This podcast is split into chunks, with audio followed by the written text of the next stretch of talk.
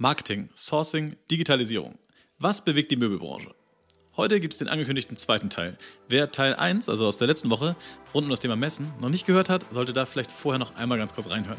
Denn der Teil liegt eine wichtige Basis für den heutigen Part. Heute wiederum diskutieren wir mit dem Möbelkultur-Chefredakteur Sascha Tapken, meiner Kollegin Josephine und mir in der allerletzten Bunklamode Business Podcast-Folge für dieses Jahr darüber, wer sich im Corona-Jahr 2020 besonders beweisen konnte, wer von den Umbrüchen im Möbelmarkt besonders profitiert hat, also sowohl zahlenseitig als auch vielleicht was den Traffic angeht und welche Chancen für 2021 gerade entstehen. Der Markt hat sich wahrscheinlich noch nie so schnell entwickelt wie in diesem Jahr. Also wirklich ein verrücktes Jahr, eine verrückte Zeit. Wir geben euch Insights und nehmen euch mit. Unklamotte Business Insights der Möbelbranche. Hier für euch der erste Home and Living Podcast digitaler Pioniere.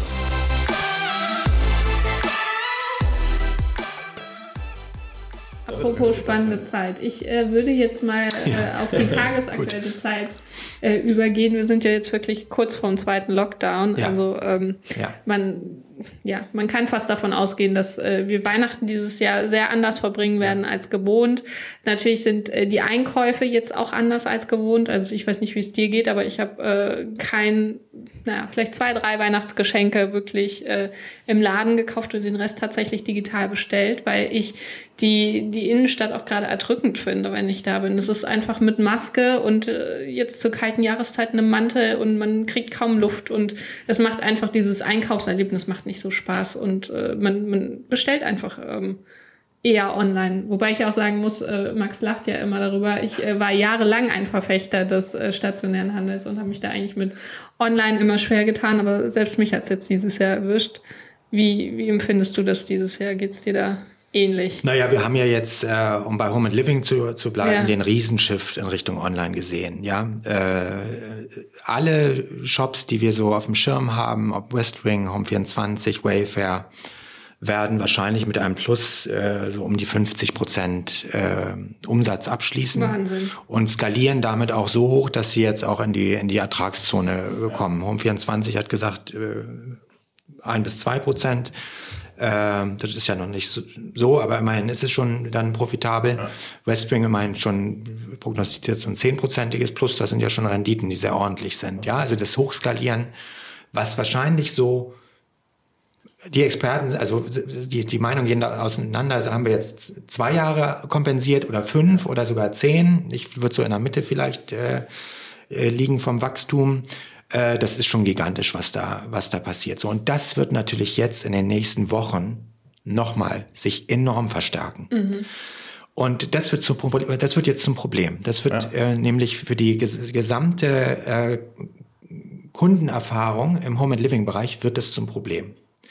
Weil ähm, jetzt werden die Online-Shops verstopft werden. Sie können die Ware gar nicht so schnell bekommen, weil die Produzenten haben Lieferprobleme. Mhm. Das heißt, die Gefahr der negativen Kundenerlebnisse ist jetzt sehr, sehr groß. Ähm, die Kunden haben momentan Verständnis dafür, wenn das heißt, ja, wir können erst im März, April liefern. Äh, sie müssen dann aber auch bei jeder Verzögerung, bei jedem Status-Update müssen Sie informiert werden. Sonst wird es mhm. ähm, wieder Schaden anrichten, so wie in der Phase 2003, 2004, wo die Execution im E-Commerce nicht gut war und danach haben wir erstmal eine ziemliche Stagnation erlebt. Ne? Und das ist jetzt die große Gefahr. Für den stationären Handel ist das jetzt auch eine mittelschwere Katastrophe, weil ihr müsst euch vorstellen, äh, die Tage nach Weihnachten, der erste und der zweite Tag nach, äh, nach Weihnachten sind die umsatzstärksten Stimmt. Tage im stationären Handel. Home and Living. Ja. Ähm, das heißt jetzt nicht, dass diese Käufe aufgehoben werden. Sie verschieben sich hoffentlich, wenn dann wieder aufgemacht werden kann für den, für den stationären Handel. Aber ähm, die haben ja Werbung eingetaktet. Natürlich. Und die rechnen ja auch von einer, von einer, von einer, äh, sag ich mal, von einer Wirtschaftlichkeitsbetrachtung übers Jahr und von der Planung rechnet man ja damit, dass jetzt dann die äh, umsatzstarke Phase kommt und wann das sozusagen dann wieder äh, äh wie sich das jetzt verteilt, 2021 und wann die kommen und ob die dann wirklich auch kommen, mhm. das ist eine Riesenunsicherheit. Und so ein mittelständischer Händler, müsst ihr euch vorstellen, verliert durch die Werbung, die jetzt dann für die Tonne gedruckt worden ist, äh, zwischen 30 und 40.000 Euro sind Wahnsinn. das, die da eben. Das ist nach einem sehr guten Jahr vielleicht zu verschmerzen, aber natürlich tut es trotzdem weh. Mhm. Ja. Ja, und das sind natürlich schon jetzt äh, ist eine, eine schwierige Situation ähm, und man kann jetzt auch nicht immer nur sagen, der Onlinehandel ist der große Gewinner, weil der steht natürlich jetzt auch unter Performance-Druck. Ich habe mit ja. Stefan Smaller ein super interessantes Interview geführt.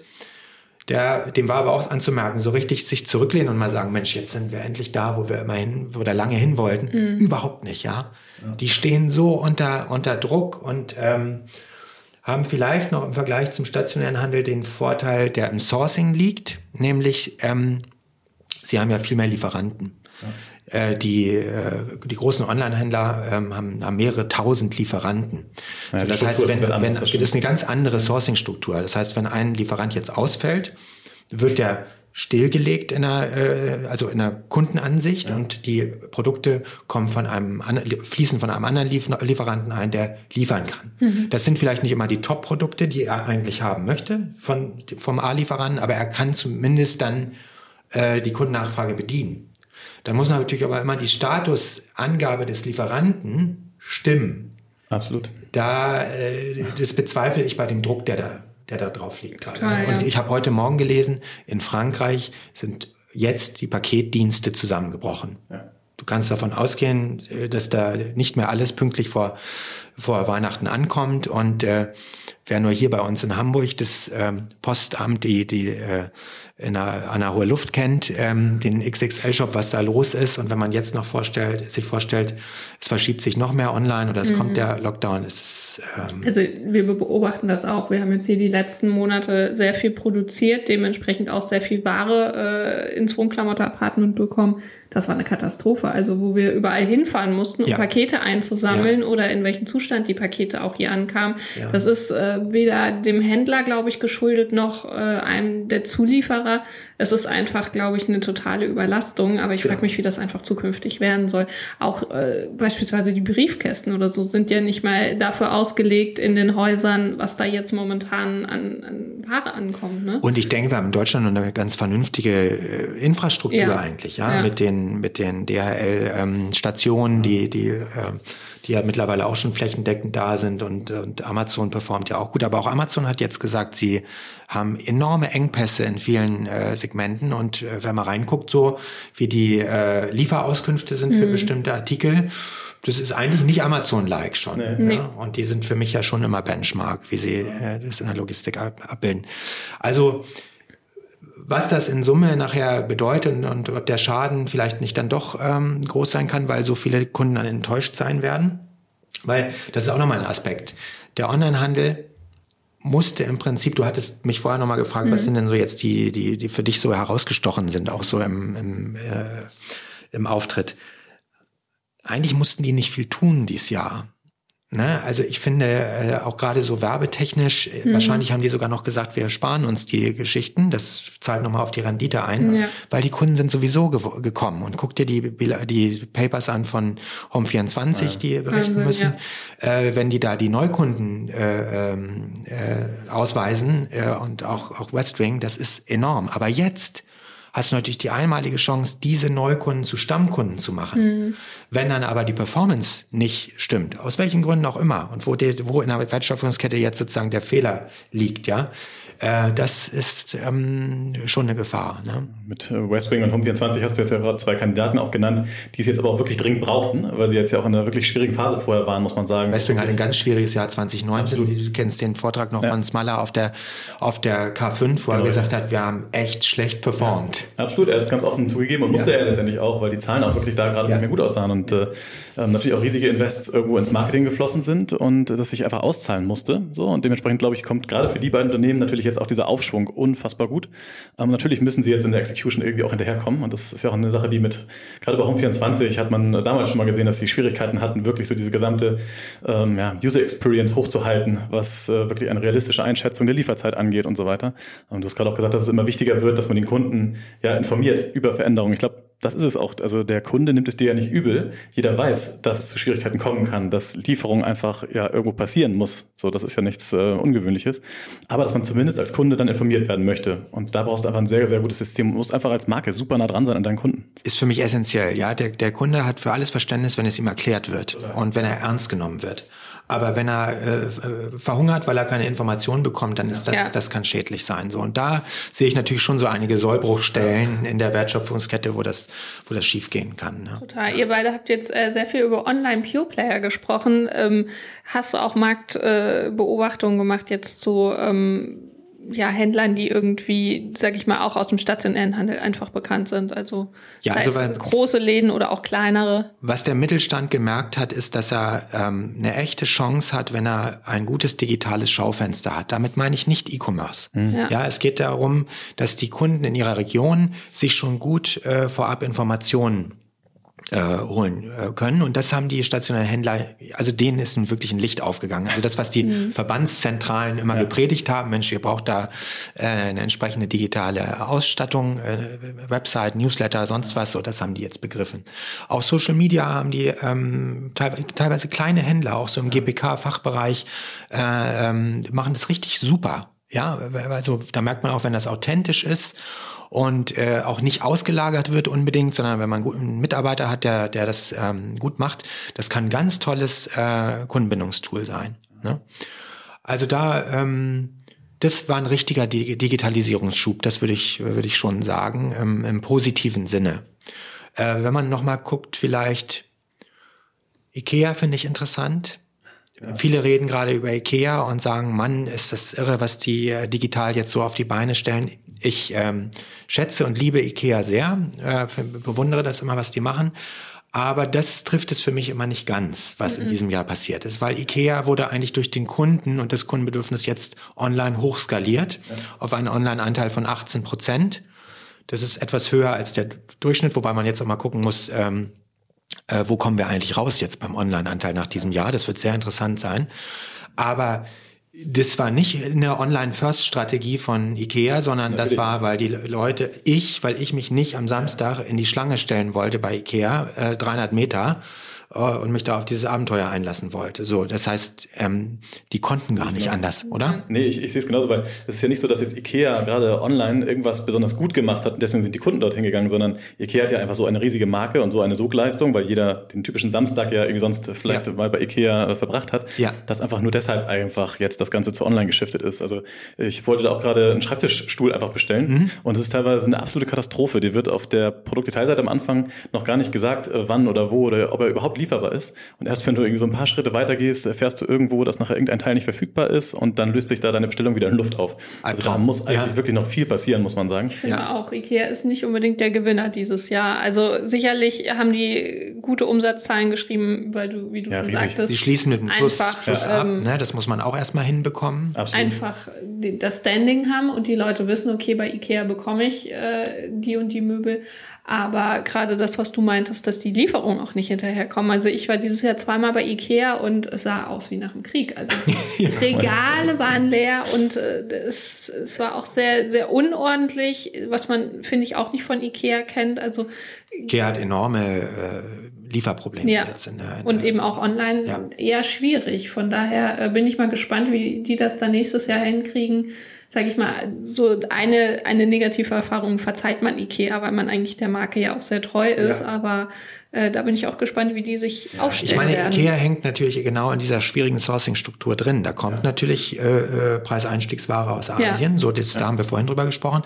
Äh, dann beziehen sie aber auch sehr viel aus Osteuropa. Da mhm. hast du zum Beispiel, ähm, Polen ist ja der zweitgrößte äh, Liefermarkt für, für Deutschland. Da hast du ein anderes Problem gehabt. Die haben nicht das Thema so Kurzarbeit ähm, wie bei uns, nicht in der Ausprägung. Und sie hatten viele Ukrainer äh, in den Möbelproduktionen während der ersten Welle und während des ersten Lockdowns sind die nach Hause gegangen, wurden entlassen. Und die konnten in diesem Jahr gar nicht wieder so hochskalieren, weil die entweder die Ukrainer dann ähm, äh, zu Hause geblieben sind oder weil jetzt auch wieder äh, Infektionen sind, andere mhm. Sicherheitsmaßnahmen. Das heißt, die waren eigentlich in ihrer Kapazität nie äh, in diesem Jahr dann bei 100 Prozent. Und das äh, merkt natürlich auch der, der deutsche Handel. Und Ikea ja. insbesondere. Ne? Absolut. Ich meine, Ikea hat jetzt zum Glück ja, also genau, du sprichst jetzt gerade so die Lieferprobleme ähm, sozusagen an. Ähm, Ikea hat natürlich zum Glück vor zwei Jahren ein Stück weit ja schon ihre Strategie auch, ähm, zumindest ausgerufen haben sie dort äh, über den damaligen Deutschlandchef ja auch nochmal getrieben, ähm, dass sie dort natürlich online jetzt mehr reingehen wollen. So, wobei natürlich dann, wie glaubhaft fandst du das? Ja, genau. Die Frage ist genau, die Frage ist, wie weit ist das wirklich nur ein Ausruf, weil du natürlich schon einfach sagen musst, hey, okay, wir wollen uns jetzt diesen Online-Bereich auch nicht wegnehmen lassen von neuen Playern, sondern wir sind da diejenigen, die hier trotzdem Platzhirsch sind und das wird verteidigen wollen oder auch aufbauen wollen.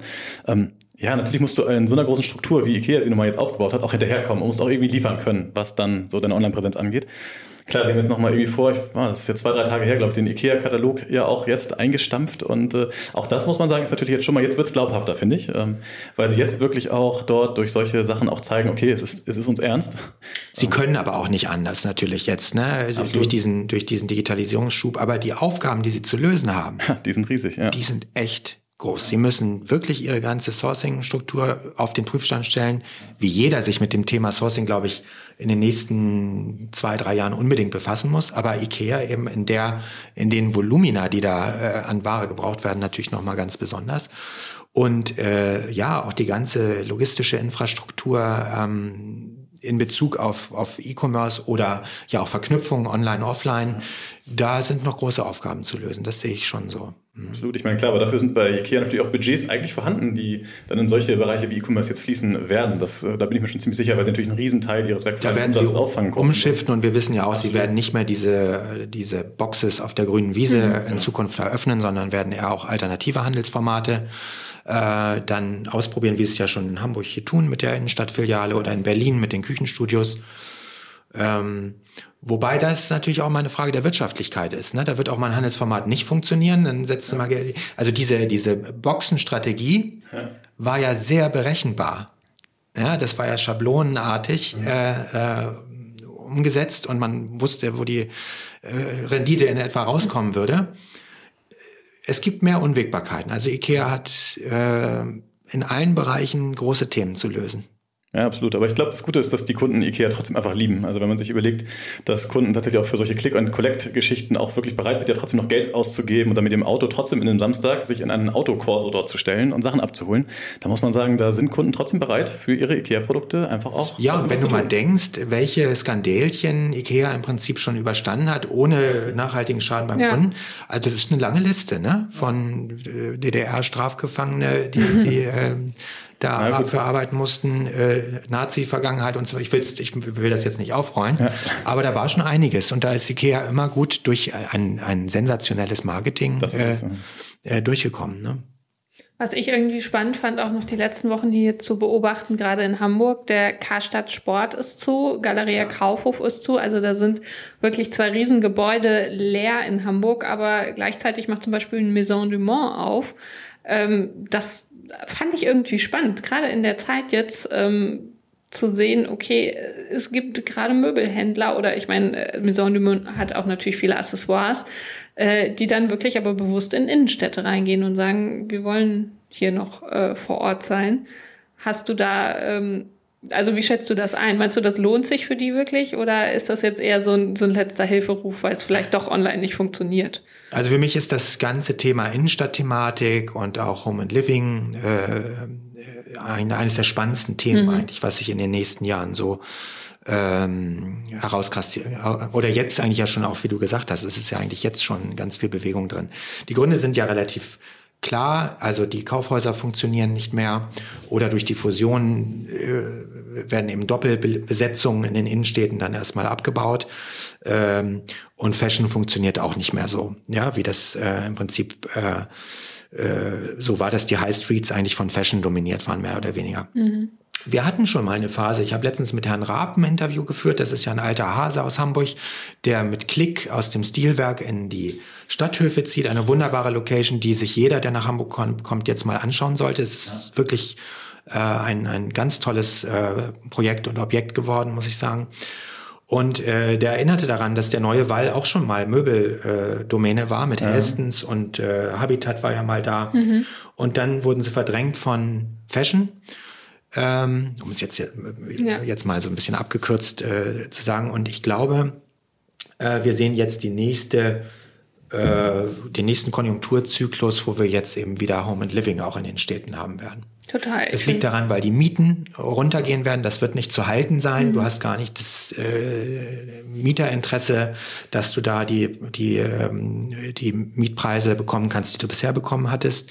Wird auch für ECE, e, glaube ich, ein großes ja. Thema werden mit den Shoppingcentern. Also das, äh, man sieht ja in den USA, äh, äh, was aus Shoppingcentern wird, wo sie ja noch mal viel eine viel größere Bedeutung auch hatten eigentlich für die Einkaufsinfrastruktur.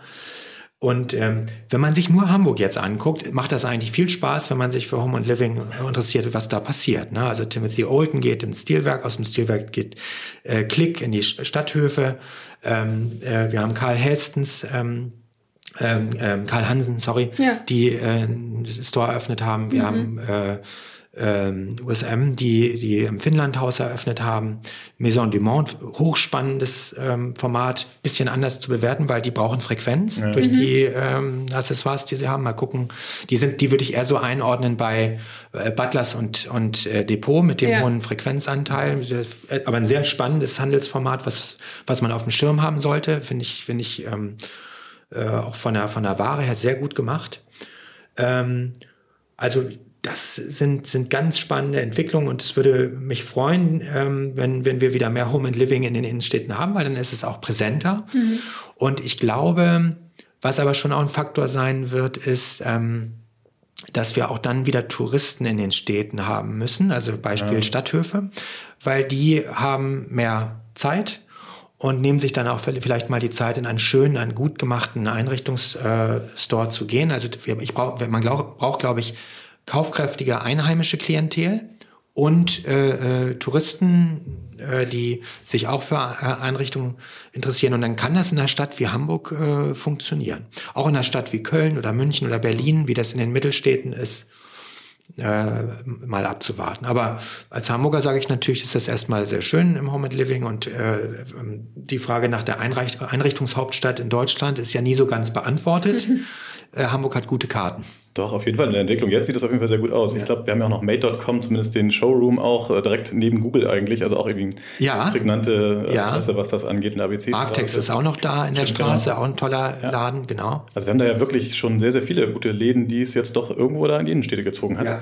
Ähm, und gerade mit Ausblick darauf, dass dann mit vielleicht Impfstoff, der dann irgendwann kommt, mit dem das dann auch der Tourismus wieder erlaubt sein wird und äh, Hamburg dann irgendwie aufblüht, äh, hoffentlich im Frühjahr. Es steckt natürlich auch hinter so Karl Hansen oder ähm, andere, dass die Marken schon auch versuchen zu vertikalisieren ja. ne, und direkt an den, an den Kunden ranzugehen. Und ja. gerade da ja jetzt auch das Hochwertige äh, recht gut funktioniert. Also Herr Raab konnte das nur bestätigen mit all den Handelsformaten, die er hat. Also im Stilwerk sind das ja auch noch Core und Rolf Benz, die Stores. Äh, Klick und äh, Polyform hat er ja jetzt schon in den Stadthöfen ein Jahr ausprobiert. Und das ist alles sehr vernünftig. Also auch gerade bei der kaufkräftigen Klientel, die richtet sich ein. Und ich habe mal die Vermutung, klar, wenn die Impfstoffe äh, hoffentlich greifen und, und da sind, dann wollen wir auch alle wieder reisen. Das wird, äh, da wird es eine Delle im Einrichtung, im Einrichten geben. Das alles andere würde mich wirklich sehr erstaunen, weil äh, das wird eine, ein neuer Freiheitsdrang dann erstmal wieder sein, raus aus den Auf eigenen vier Wänden in die Welt. Aber wir haben uns notgedrungen so viel mit der eigenen Einrichtung jetzt befasst und befassen müssen, dass vielleicht dieses Einrichtungsniveau, ja. äh, auf dem wir mit, mit, das wir jetzt in Deutschland haben, doch gestiegen ist. Und das ja. ist eigentlich gut für unsere Branche.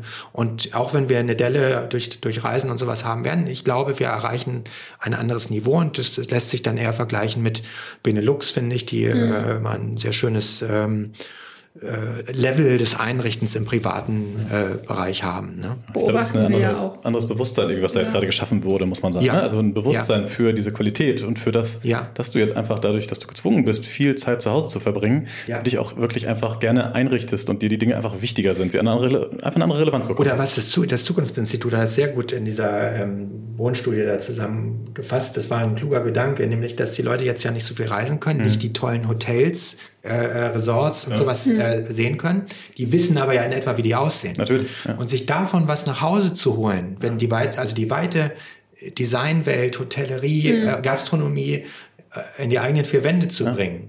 Das ist natürlich ein enormer Driver. Ne? Absolut, ja. auch wenn es nur unterbewusst ist, ja. ist es trotzdem ja. etwas, wo du dich dann wirklich äh, ja, auch danach sehnst, dich mit etwas Schönem zu umgeben. So, ja. Ganz klar, das glaube ich auch. Also wir beobachten das auch auf Social Media, also mit Wohnklamotte. Wir sind ja äh, schon länger da, dort unterwegs, aber äh, der Zug, der dieses Jahr angenommen hat, auch was wir einfach an Konkurrenz auch bekommen mhm. haben auf Instagram, ist enorm oder Mitstreiterkonkurrenz in dem Sinne ist es ja nicht, aber Mitstreiter, die dort unterwegs sind. Und ähm, was ich wirklich auch spannend finde, ist das Markenbewusstsein. Also ähm, dadurch, dass es immer wieder so It-Pieces gibt. Ich würde sagen, da ist äh, jeden Monat irgendwie was anderes angesagt, äh, ob es jetzt ähm, der Wishbone Chair dieses Jahr war oder ja, irgendwelche Sachen von Beilassen, äh, die sind da einfach viral gegangen auf Instagram und haben natürlich auch ähm, einfach so einen gewissen Hype erzeugt, dass wirklich auch, ähm, sage ich mal, Leute, die sich mit Interior Design sonst nicht beschäftigt haben, jetzt wissen, was USM Haller mhm. ist oder was eine Wagenfeldleuchte ist und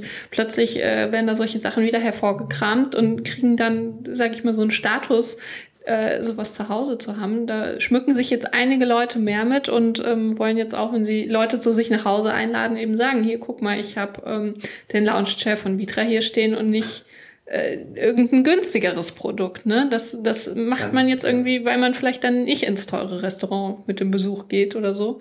Genau. Also wir beobachten das, das total. Zu, ja, ja, ja. Äh, also einmal, euch kann man ja gar nicht Konkurrenz machen und also euren Auftritt fand ich ja auch ganz äh, besonders gelungen dieses Jahr, das muss man ja sagen. Aber du, ähm, du hast natürlich schon recht, es gibt tolle Influencer, ja, äh, Anne auch aus Hamburg, ja.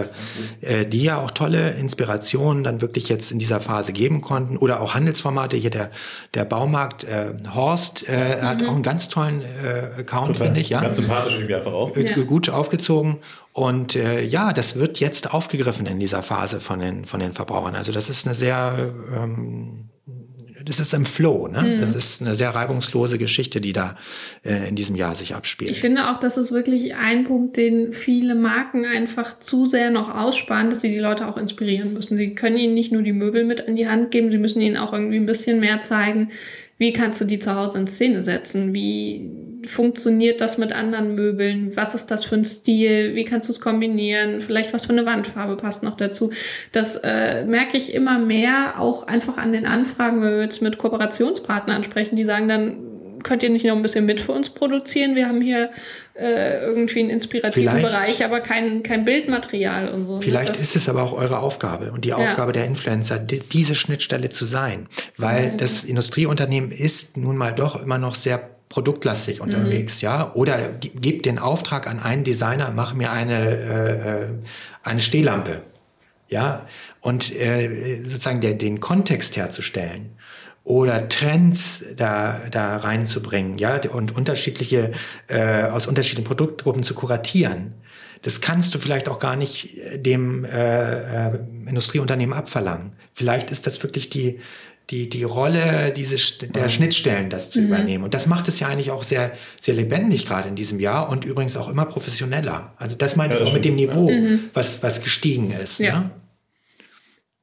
Ist aber auch so diese professionelle, das ist das professionelle Auftreten, du hast ja auch gerade Anne genannt zum Beispiel. Ähm, es ist ja auch jetzt oft, und das haben wir auch wirklich beobachtet in diesem Jahr, dass es dort wieder wirklich spannende Kooperationen auch gab, wieder zwischen Influencern zum Beispiel und dann aber auch etablierten Playern, wie vielleicht zum Beispiel Otto jetzt in dem Fall. Ja.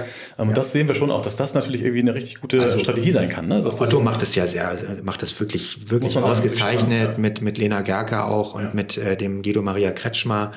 Äh, da liefern sie ja schon viel Kontext und viel Hintergrund und viel Storytelling mit. So, das ja. ist natürlich auch ein dankbares Thema, mhm. was dann Verbreitung äh, findet auf allen, auf allen Kanälen und auf allen Ebenen.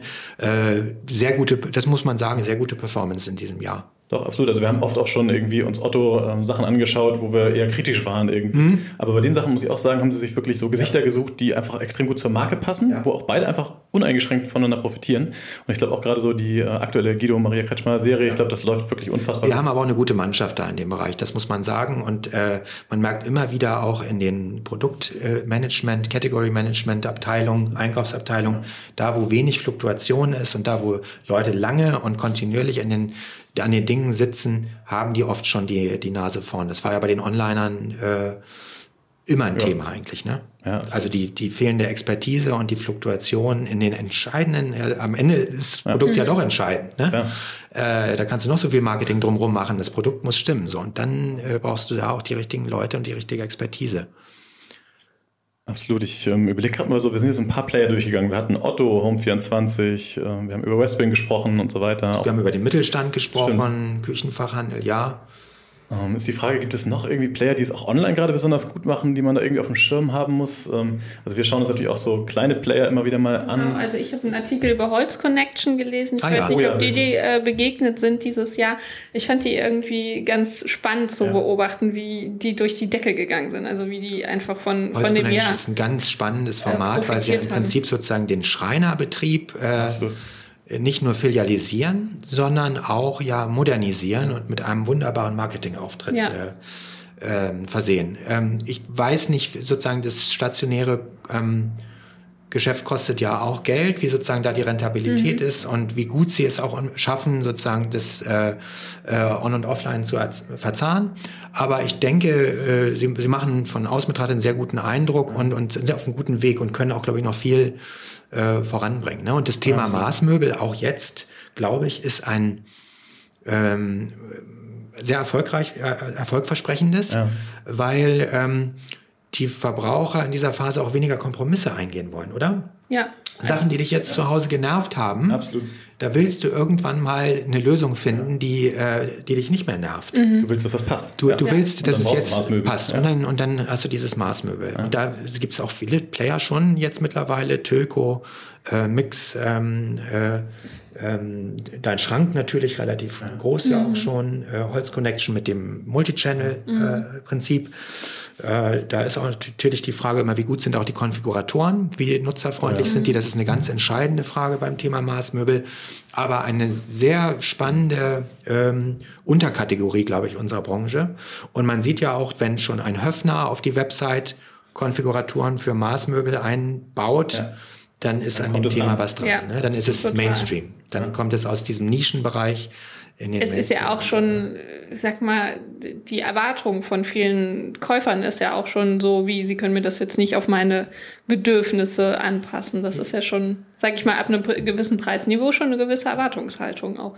Eben weil diese modularen Sachen auch immer mehr präsent sind und man weiß, man, man kann Möbel kaufen für einen Preis, der in Ordnung ist, die sich der Lebenssituation anpassen. Genau. Ja. Ich habe genau. gerade letztens mit Raum Plus gesprochen. Raum Plus ist ja auch ja. dann im hochwertigeren äh, Segment sozusagen ja. wirklich mhm. und hochpreisig. Ähm, und auch dort ist es natürlich so, die haben da schon immer auch wirklich Maßmöbel in dem Sinne hergestellt. Ähm, aber auch die haben jetzt zum Beispiel eine Linie, die komplett unique ist in dem Sinne, dass mhm. du wirklich in einer Stückzahl von eins äh, dort ah, ja. wirklich äh, ähm, ja, auch eigentlich eine Skizze dorthin schicken kannst und es wird dort umgesetzt und äh, die produzieren dir wirklich das Möbel, was du so haben möchtest. Also das ist schon eigentlich total verrückt und äh, aber das wird nachgefragt und das ist ja. das, was glaube ich jetzt wirklich gerade Also das ist glaube ich auch ein Resümee, was man also weniger Kompromisse will der Absolut. Kunde will der Kunde eingehen. Was und dann ist er auch bereit, eher dafür zu bezahlen, als ja. das vielleicht in der Vergangenheit der Fall ja. war. Ne? Total, wenn man das gut umsetzt als Marke und ja. äh, Raumplus äh, zum Beispiel auch hat da wirklich auch einen sehr schönen Auftritt, was das angeht, äh, dann, dann, kann das funktionieren. Absolut. Das glaube ich auch. Was ich jetzt noch so äh, in den letzten Monaten beobachtet habe, ist jetzt wirklich nochmal einen Schritt weiter gedacht, individualisierte Möbel, nicht im Sinne von, wie, wie passt das in meine Wohnung, sondern ähm, ja, wie, wie gestalte ich das auch nach meinem persönlichen Geschmack. Ich weiß nicht, ob du Kentholz kennst, die Tische.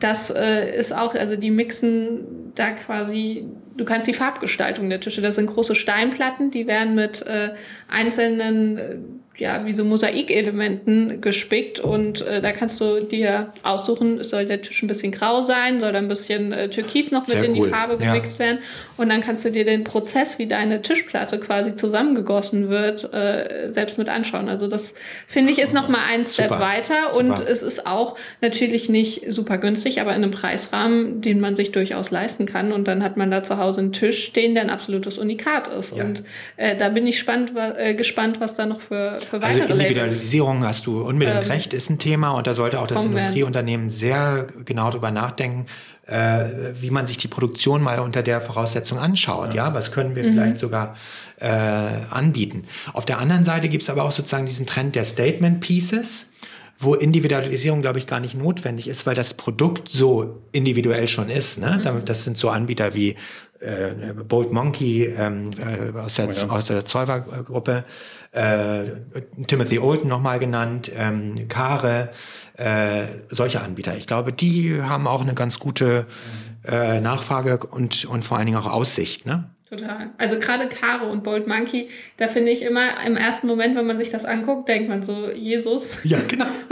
Wirklich natürlich kann man in, immer, ne? in, in der Masse ist es natürlich, wenn man da an einem Messestand steht ja. oder digitalen Showroom, da ja. sieht man natürlich ein Stück neben dem anderen. Das ist äh, ja. wahrscheinlich für jeden so viel, aber wie du sagst, diese Statement Pieces zu sagen, okay, ich stelle mir irgendwie einen goldglitzernden Tisch ins Wohnzimmer, wenn der Rest schlicht ist, ist das natürlich ein ja. Highlight. Ja. Aber da musst du als Marke auch erstmal hinkommen, ne? Also, dass du so ein äh, Statement Piece äh, produzierst, du, ja. du das ist dir ja nicht vor, dann hast äh, du das. So. Du, hast vollkommen recht, das hängt auch an den Personen. Du musst mit einem Timothy Olten persönlich mal gesprochen haben. Ich durfte das vor ähm, auf digitalem Weg, er wohnt ja in China, äh, mal tun. Das ist ein Erlebnis ist. Das sind äh, und natürlich auch die Kare-Inhaber kennen wir mhm. auch. Das sind tolle Unternehmer, ähm, die besonders sind, ja. Und natürlich.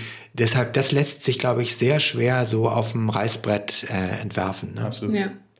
Ja. Also da muss man erstmal hinkommen und letztendlich seine Marke dann ja auch über diese Charaktere irgendwo aufbauen genau. und wirklich so wirklich spielen. Genau. Und auch da kommt wieder Storytelling natürlich irgendwo auch mit ins Spiel, dass man das als Marke dann wirklich präsent nach draußen auch zeigt. Also ja. viele Marken sind dann noch viel zu vorsichtig und deswegen, wir haben ja gerade ähm, am Anfang dieser kurzen Einleitung über Holz Connection zum Beispiel gesprochen, mhm. die machen es ja total gut, dass sie jetzt wirklich auch dem Kunden einfach zeigen, wie sowas aussieht. Ich habe gerade letztens ähm, haben so eine Mischung zwischen Katalog und Magazin äh, gerade rausgebracht, den habe ich mir bestellt online. Ähm, da war wirklich, also es ist dieses, äh, ja, diesen diesen, Magazincharakter, das in der Hand zu haben, das fühlte sich schon nach Holz an. Also das ist einfach wirklich, das zieht sich komplett durch und das bringt dann auch wieder Spaß, sowas zu konsumieren irgendwo. Ja. Und da, glaube ich, ähm, ist noch richtig viel Luft nach oben bei ganz vielen Marken. Ja, und die wissen natürlich genau dieses Spiel mit Materialität und das sozusagen dem Kunden zu vermitteln, dass das ein echtes Asset ist. Ja. Ne? Das, ähm, äh, das machen die sehr gut. Total. Und die verzahnen letztendlich online und offline wirklich gut. Also ich glaube, ein paar Tage nachdem mir dieser Katalog gesendet wurde, habe ich dann wiederum in meiner Mailbox, in meiner Inbox ähm, auch noch eine Info gehabt, die sehr persönlich sich las Super. und nach dem Motto, hey, wir haben dir das jetzt geschickt geschickt. Du hast vielleicht auch schon es geschafft, dort reinzuschauen. Ähm, hat dir irgendwas gefallen? Hast du eine Frage dazu? Hier kannst Super. du uns erreichen. Und das ist ja das, De, was, wie es funktioniert. Was hat Fine gesagt? Ja, an die Hand nehmen. Total. Ja, ja. Den, den, den, Kunden an die Hand nehmen. Genau darum geht es. Und äh, das ist sehr gekonnt sozusagen nach dem äh, Erlebnis. Ich muss da immer wieder an Tesla denken. Die hatten mal äh, ein Auto auf der IMM Ach, okay. abgestellt. So, ich ging da vorbei und wie alle, die Männer gucken natürlich immer besonders äh, super ein großer Tesla und so. Ja. Und hatte da irgendwie meine E-Mail-Adresse eingetragen. Ja, und heute noch kriege ich äh, sozusagen immer wieder in, in bestimmten Abständen, Mensch, wollen Sie nicht mal zu einer Probefahrt und es gibt ein neues Modell. Und äh, ja, aus diesem einen äh, Erlebnis, und das wird so nachhaltig dann auch vernünftig nachzuverfolgen, ist schon ähm, ist schon gut. Ja, und das muss ja auch gut umgesetzt sein, das Mailing, wenn es dich nicht ja. stört und du dich da noch nicht ausgetragen hast. Ansonsten ja. weiß man ja, ist man ja per, weiß nicht, ein oder zwei Maus. Und das geht ganz schnell. Das geht ja. ganz schnell. Wenn es nicht gut gemacht ist, dann springt der Kunde da ab. Ne? Ja. Gerade der Menge. Jetzt, wo gerade jeder ins Digitale möchte, ist es natürlich auch so, dass es da einen totalen Überschuss teilweise an Kommunikation gibt, ähm, was jetzt Mailings angeht und so weiter. Also das sehe ich genau. Da, da, da trennt sich auch jetzt die, die Spreu vom Weizen ganz klar, weil es einen, einen solchen Overkill und ein Overload auch an digitalen äh, Formaten, an digitaler Kommunikation gibt. Und da muss man schon äh, muss man schon auf Qualität achten. Total. Wir haben es jetzt gerade zum Beispiel beim Black Friday gesehen, ähm, wie mhm. das eigentlich ist. Das wird natürlich einfach die Aufmerksamkeit eines Nutzers oder eines Kunden ist ja irgendwo auch beschränkt. Und die Frage ist halt, wie kannst du dich irgendwo da einklinken in diesen Prozess? Wenn aber jeder mit Rabatten um sich wirft und mit Aktionen und so weiter, dann fällt es schon fast mehr auf, wenn du dich als Unternehmen aktiv dagegen stellst und sagst, hey, du bezahlst bei uns den ja, kompletten Preis. Ist das, ist das, nicht ein, ist das nicht ein Wahnsinn? Also wirklich, äh, wir haben das auch in der Branche uns ein bisschen angeschaut, was da so passiert. Ja. Und äh, ja, ich meine, im Prinzip reden wir jetzt über einen Zeitraum von zwei Wochen, ja, ja wo mhm. das bespielt wird. Ja. Total. Unterschiedlichen Ausprägungen. Der eine macht mehr Black Friday, der andere geht auf den Cyber Monday, ja. der andere macht die Black Weeks so. Und äh, auch, wie du sagst, wirklich ein extremes Gegenprogramm mittlerweile. Ne? Also die machen den Green Friday genau. und die Green Week und äh, mit, mit unterschiedlichen Ansätzen oder mit Charity-Komponenten.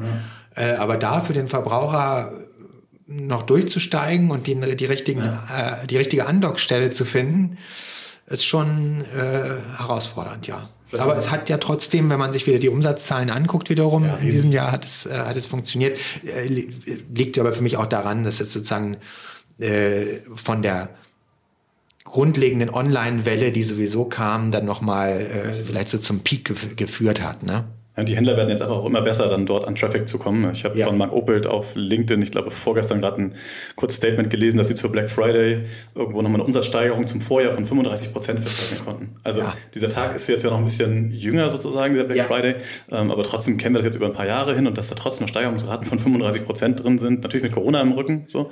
Ähm, trotzdem da ist riesig, riesig äh, was drin auf jeden Fall, Umsatzseite. Ist schon enorm, ja. Ja, und da kann man vielleicht immer mal nach China gucken, was die dann auch an so einem Singles Day da äh, noch veranstalten. Also da, ich glaube sogar auch da, das ist noch nicht das, das, das Limit unbedingt.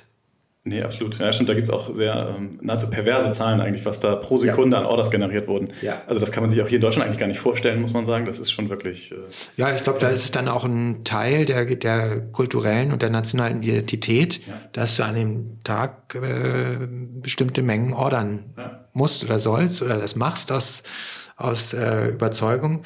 Ähm, ja, also ein Stück Kultur und Identität kann da äh, schon über das Shopping auch aufgebaut werden. Ne? Absolut. Ich habe vielleicht noch so einen praktischen Case, den ich ganz spannend fand. Es äh, gab so einen Sneaker-Store, der hat sich bei Black Friday jetzt überlegt, okay, ich möchte eigentlich nicht komplett mitmachen, aber da alle anderen auch Rabatte geben, gebe ich auch einen Rabatt. Und du konntest dir als Nutzer aussuchen, ob du vielleicht ja. 5% Rabatt, 10 oder 15% Rabatt haben möchtest. Und je nachdem, wofür du dich entschieden hast, wurden entweder ein oder zwei Bäume gepflanzt. Also du konntest ah, ja, ein Stück ja, weit dir konfigurieren, okay, ich möchte gerne das, ich vielleicht, ich möchte selbst 5% Rabatt haben, damit ich auch was spare. Und für die andere Ersparnis, da wurden dann vielleicht zwei Bäume gepflanzt. Also das finde ich super. Das, ähm, wenn man das sozusagen an Maßnahmen knüpft und das modular äh, genau. aufbaut, ich glaube, das ist, das kann ein richtiges Thema, das kann auch in Home and Living, wo Absolut. das Thema ja mit, mit Forstwirtschaft mhm. und ja. nachhaltiger Forstwirtschaft auch ein Thema sein kann, sehr gut funktionieren. Ich glaube, es muss nur, man muss immer nur darauf achten, dass es verständlich ist für den Kunden. Ja, es darf nicht zu komplex sein. Ja. Äh, es, es muss schon relativ äh, klar strukturiert und simpel aufgebaut sein. Aber dann finde ich das sehr, sehr guten Ansatz. Das ist ein charmanter Weg zumindest, dass man genau. auch da wieder ein Stück weit sein, sein Storytelling mit reinbringen kann und sagen kann, guck mal hier, wir, wir tun was, wir geben ja. was zurück. Und trotzdem kannst du vielleicht noch profitieren, auch ja. wenn es vielleicht nur noch 5% sind. Aber ähm, fand ich irgendwie einen ganz charmanten Ansatz, dass ja, man das zusammenführt. So. Und nicht alles nur auf den Preis reduziert. So. Ja, liegt damit auch im Trend, denn wir, ich meine, wir haben wirklich lange in der Möbelbranche nur über, äh, hat eine sehr große Preisfixierung. Äh, die, die Werbeprospekte sahen relativ austauschbar aus. Und dadurch, dass dieser Preisdruck jetzt durch Corona ein, ein bisschen oder schon auch einem, einem großen Maße raus ist und die Leute bereit sind, die Konsumenten bereit sind, in, in Qualität äh, zu investieren und auch vernünftige Preise zu zahlen, äh, eröffnet das ganz große Möglichkeiten eigentlich. Die muss man nutzen, kreativ nutzen. Äh, und wenn man das so verquicken kann an solche Charity-Komponenten, das ist gut. Absolut. Ich denke mal auch so in Richtung eines Ausblickes. Also wir sprechen jetzt ja gerade auch schon wieder ganz viel so über die Dinge, die wir vielleicht da irgendwo 2021 sehen. Ja. Also weil das wird ja sicherlich ein Thema sein. Du hast ganz am Anfang einmal gesagt, dass das Nachhaltigkeitsthema eigentlich noch gar nicht so eine Relevanz hat, wie wir es eigentlich immer gedacht haben. Also es wird ja auf Messen schon immer wieder auch gezeigt, so dieses ganze Thema Nachhaltigkeit wird an Relevanz gewinnen, aber ich habe das Gefühl, dass äh, es noch nicht ganz da ist. Das ist das Thema, was schon irgendwie wichtig ist, das glaube ich auch. Aber das wird wahrscheinlich 2021 schon auch noch mal ein bisschen mehr Fahrt aufnehmen, denke ich mal.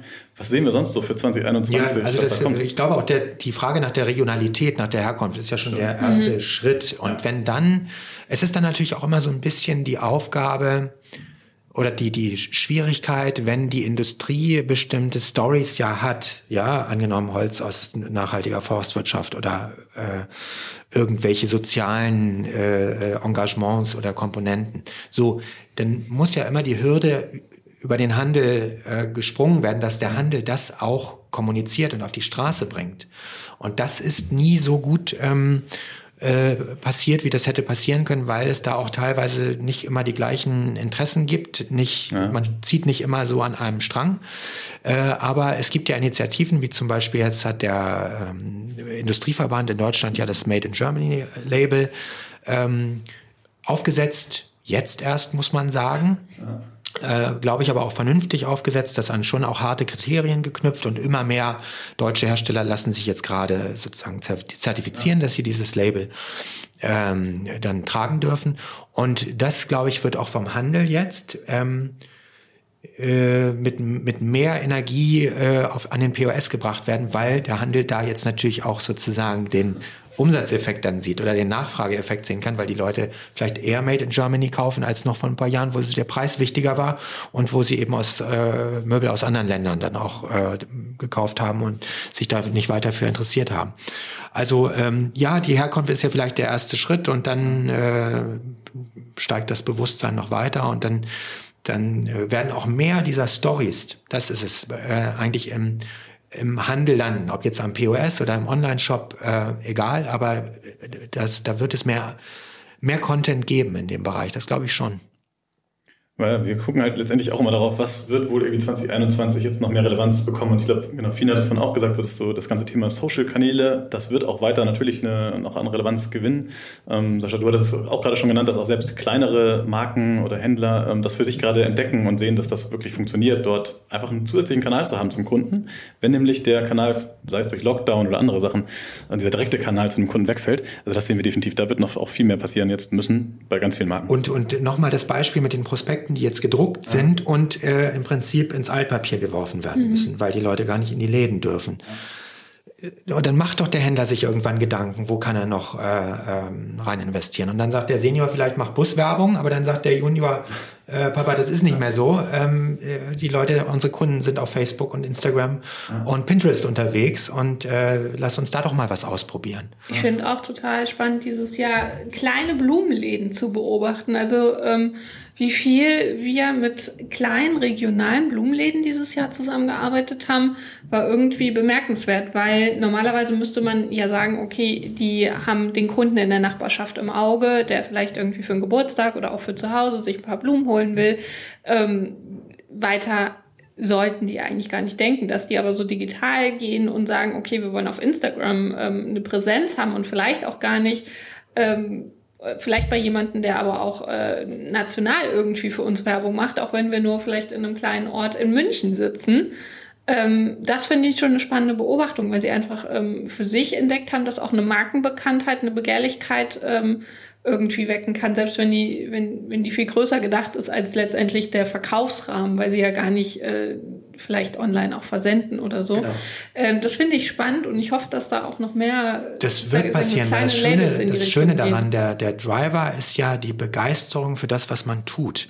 Und daraus entsteht ja dann ein Sendungsbewusstsein. Ja, das heißt, der, der, der kleine Floristikbetrieb ist so von dem überzeugt und begeistert von dem, was er tut, dass er das verbreiten will. Und dass wir da jetzt die, die sozialen Netzwerke haben, die sowas möglich machen, ist, äh, ist ein, ein ganz tolles äh, Phänomen im Prinzip. Und da wird es noch, noch viel mehr Bewegung äh, geben, das glaube ich. Und damit bin ich wieder dabei, steigt eigentlich im Prinzip auch das Level, mhm. wie wir uns als Gesellschaft mit diesen, mit diesen Themen auseinandersetzen. Sei es Floristik, sei es Einrichten, sei es Terrasse, Balkon, äh, ähm, eigentlich kommt jetzt das, äh, ziehen wir hinterher, was wir eigentlich bei Hotellerie und Gastronomie schon gesehen haben durch die hohe Reiseaktivität als Gesellschaft, ja. Wo haben mit den Instagram-Hotspots und solchen Themen, ja. Also da haben wir doch schon ein solches Level im Prinzip an Bildqualität, an, an Storytelling erreicht, was wir jetzt in den Bereichen, die uns auch am Herzen liegen, äh, sicherlich nachholen. Ja, absolut. Ich glaube, also Nachholen ist, glaube ich, das richtige, die richtige Beschreibung, weil viele tatsächlich jetzt Nachholbedarf haben und auch natürlich jetzt irgendwie schleunigst äh, schauen müssen, wie bespiele ich überhaupt solche Kanäle, ja. weil einfach es schon viele Beispiele gibt, die das sehr, sehr professionell machen, sei es auf Influencer-Seite, sei es auf Markenseiten. Äh, wenn, wir haben vorhin über Westwing gesprochen, das sind ja welche, die das schon mit vorangetrieben haben, das ganze Thema Content-Marketing. So. Ähm, und da müssen jetzt letztendlich auch die Marken einfach hinterherkommen und erstmal schauen, wie baue ich das eigentlich für mich so auf. Ne? Ja, und das hat Westwing natürlich genauer erkannt sozusagen mit dieser, okay. die, die ja eine Content-Agentur im eigenen Unternehmen haben, die sagen, okay, wir haben tolle Marken, aber die Marken sind selbst nicht dazu in der Lage, ihre Stories ja. zu erzählen, die sie eigentlich erzählen könnten. Und deshalb ist auf einmal auch Westwing ein echter Premium-Partner für die Industrie, mhm. weil die sagen, meine Güte, so ist meine Marke, ja.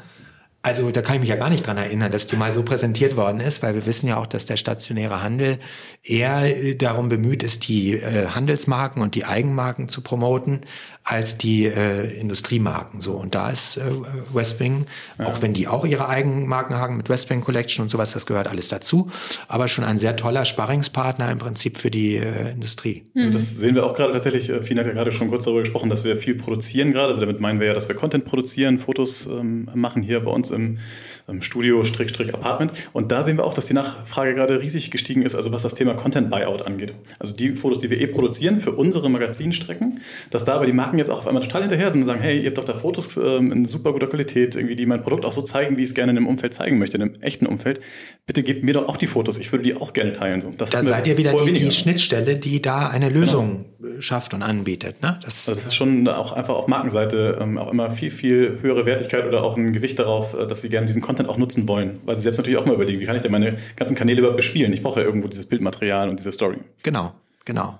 Und da brauchen sie dann qualitativ hochwertiges Material, weil sonst gehst du unter. Und äh, dann folgen dir die Leute eben nicht mehr und dann bist du aus den Feeds raus. Ne? Das geht schnell. Und gerade auch dadurch, dass natürlich jetzt auch immer mehr dort, ähm, sowohl auf Instagram, aber auch auf allen anderen Kanälen, immer mehr Marken sich präsentieren und so weiter, musst du halt trotzdem irgendwie auch hervorstechen und es schaffen, ja. dort irgendwo natürlich stattzufinden. Ja. Und ähm, das kriegst du dann hin, wenn du irgendwo authentisches, gutes Bildmaterial hast ähm, und dann weggehst von dem Katalogfoto, was du ansonsten vielleicht vor zwei Jahren noch gepostet hättest, was jetzt hoffentlich nicht mehr passiert. Richtig. So, also ich glaube, wir können so langsam wieder die, äh, den, den Bogen zumachen. Ja. Wir haben echt wirklich schon viele Themen. Ja, doch, muss ich auch sagen. Da war aber, weil es ist ja auch wirklich einiges drin gerade. Wir sind in so einer ähm, äh, schon auch in so einem äh, seltsamen Schwebezustand, wo ja. aber ja alles doch ganz viel bedacht und gemacht werden muss. Mhm. Ja, und aus ja. diesem, aus dieser Konstellation, aus diesem Spannungsfeld ähm, ergeben sich eben wirklich ganz, ja. ganz viele Themen. Ob das Marketing, Sourcing, Digitalisierung in all den Aspekten ist, die, ähm, die wir auch besprochen haben, da ist schon eine Menge drin. Und das wird deshalb auch noch wieder ein ganz spannendes Jahr 2021 mit all den Unsicherheiten, Unwägbarkeiten. Über Messen haben wir gesprochen. Also äh, da können wir mindestens auch nächstes Jahr wieder zweimal äh, Updates vornehmen. Ja, sehr gut. Das ist doch schon mal, finde ich, ein guter Ausblick auf 2021, dass es auf der einen Seite spannend bleibt und auf der anderen Seite, dass da irgendwie echt viel Bewegung im Markt drin ist. Also so viel Bewegung hat es wahrscheinlich lange nicht gegeben. Ja. Ähm, sowohl jetzt auf strategischer Ebene, dass viel überlegt wird, okay, wie kann ich mich irgendwie neu erfinden, wie kann ich da aus dieser eigentlich eher schwierigen Situation das Maximale rausholen gerade, gerade mit dem Rückenwind letztendlich, wie kann ich den möglichst lange auch irgendwie nutzen jetzt, diesen Rückenwind. Ähm, da haben wir auf jeden Fall genug Themen 2021, das glaube ich. Ich denke auch gerade so darüber nach, wir kennen uns ja jetzt schon eine Weile und ja. äh, wie wir immer darüber gesprochen haben, auch oft im Wohnklamotte-Konferenzkontext, äh, was alles passieren muss bei den Marken. Und jetzt, ähm, ja, wurde das quasi überholt, was passieren muss. Und äh, jetzt ist spannend zu sehen, wer da wirklich sich durchboxt und äh, für sich die richtigen Schlüsse draus zieht. Aber ja, irgendwie witzig zu sehen, dass das jetzt einfach so schnell gegangen ist oder so schnell gehen muss. Musste, genau, ja. Und ähm, ja. ja, ich bin mal gespannt, auch äh, wenn vielleicht die nächste Wohnklamotte-Konferenz äh, stattfindet, äh, wenn es wieder möglich sein wird, ja. Äh, über welche Seid Themen wir da reden. Oder wie geht ihr damit um? Auch oder? wir sind da erstmal tatsächlich in diesem Punkt vorsichtig. Normalerweise ja. sind wir das nie. Normalerweise ja. testen wir immer sehr viele Dinge einfach auch schnell aus. Ähm, aber bei der Sache haben wir gesagt, okay, uns ist dieser persönliche Kontakt doch unfassbar wichtig. Wir wollen das nicht einfach digitalisieren. Das haben wir von Anfang an gesagt. Ja. Äh, weil wir einfach zu diesem, sonst finden wir ausschließlich digital eigentlich statt. Und wir wollten gerne ja dieses Gegengewicht haben äh, mit dieser Konferenz. Ähm, und dementsprechend haben wir das erstmal noch aufgeschoben in dem Sinne. Und wir gucken uns einfach an, wie sich da der, der ganze Bereich entwickelt. So. Ja, also alle freuen sich sicherlich drauf, aber ja, Vielleicht ist es dann erst 2022. Denn wir haben ja auch über diese Terminslots gesprochen. Da ja. muss man dann ja auch sich wirklich fragen, jetzt mittlerweile, wenn du dann wieder noch ein Event konzipierst, also wie, wie ist das Angebot da eigentlich mhm. schon, was dann da ist. Ne? Und ich finde gerade, weil du jetzt auch sagst, man steht sich ja sozusagen so terminmäßig schon auf den Füßen. Und mhm. gerade auch wenn ich mir den Digitalbereich angucke, dann ist es aktuell nahezu inflationär, wie dort Events nach oben schießen, die es vielleicht vorher noch nicht gegeben hat. Ja. Weil jetzt jeder sich so seinen Slot sucht. Ähm, selbst nächste Woche ist noch wieder eine große Konferenz im Social-Bereich und da frage ich mich schon, wow, so kurz vor Weihnachten Weihnachten irgendwie nochmal so eine viertägige Konferenz. Ähm, ja, muss man mal gucken. Aber die machen das, die machen das dann äh, Digital? Das ist komplett digital, ja. ja. Klar. Ähm, das, das funktioniert ja. natürlich auch, aber auch da so in einer Phase kurz vor Weihnachten, wo eigentlich überall nochmal so richtiges, äh, ja, schon nochmal ein bisschen Stress herrschen kann im Office, so alles nochmal winterfest zu machen vor Weihnachten. Andererseits heißt es ein Alleinstellungsmerkmal. Absolut, absolut, da gibt es keine anderen Konferenzen. Das ist dann wiederum vielleicht der positive Teil. Aber deswegen glaube ich, immer zwei Seiten, ja. Das ist auf jeden Fall, bleibt auf jeden Fall spannend 2021, wie man sich da irgendwo einen Termin suchen kann, der noch nicht äh, doppelt und dreifach belegt ist, was das angeht. Ja, Sascha, ich danke dir für den äh, Rückblick auf das Jahr 2020 und äh, die Aussichten, die du uns gegeben hast. Ich äh, freue mich auf jeden Fall, wenn wir uns im neuen Jahr sehen. Vielleicht dann auch ein bisschen entspannter, ohne äh, so viel Sicherheitsabstand, aber ähm, es war auf jeden Fall sehr, sehr, ja, ich habe viele, viele Sachen von dir noch erfahren, die ich so nicht auf dem Schirm hatte. Also war mal wieder spannend, sich mit dir zu unterhalten. Vielen Dank. Mir macht es auch immer großen Spaß mit euch und ja, wir wir machen 2021 weiter mit all dem, was passiert, genau. Sehr gut. So können wir doch hier auf jeden Fall das heute gut abschließen äh, und dann den Blick auf 2021 richten und uns darauf freuen, was kommt. Wir möchten euch auf jeden Fall schöne Weihnachtsfeiertage schon mal wünschen und ich denke auch, Max, wir werden uns auch 2021 erst wieder bei euch melden. Wahrscheinlich, ja, denke ich auch. Wir packen euch nochmal die Infos in die Show Notes, auch den Kontakt zu Sascha. Äh, vielleicht habt ihr auch die ein oder andere persönliche Frage noch an ihn. Ähm, und ansonsten würde ich sagen, äh, hinterlasst gerne ein Like bei LinkedIn und äh, teilt unseren Podcast auch gern, denn ich glaube, der ist wirklich nochmal eine gute Zusammenfassung, was 2020 im Möbelmarkt passiert ist und gibt auch der einen oder anderen Person nochmal einen Denkanstoß. Super, vielen Dank auf jeden Fall, Sascha, und dann bis zum nächsten Mal. Danke euch, frohe Weihnachten. Oh wow, das war jetzt wirklich schon die letzte Folge für dieses Jahr. Naja, aber im neuen Jahr könnt ihr euch schon darauf freuen, werden wir euch mit einer besseren Tonqualität in Empfang nehmen, weniger Hall, klarere Stimmen. Wir haben uns einiges vorgenommen auf jeden Fall für das neue Jahr. Wenn wir uns was von euch wünschen dürften, dann würden wir uns wünschen, dass ihr unseren Podcast einmal teilt auf LinkedIn, uns eine Bewertung hinterlasst und da einfach ein bisschen dabei mithelft, tiefer noch in diese Branche einzutauchen. Wir freuen uns aufs neue Jahr, haben vieles im Petto. Bis 2021. Ciao.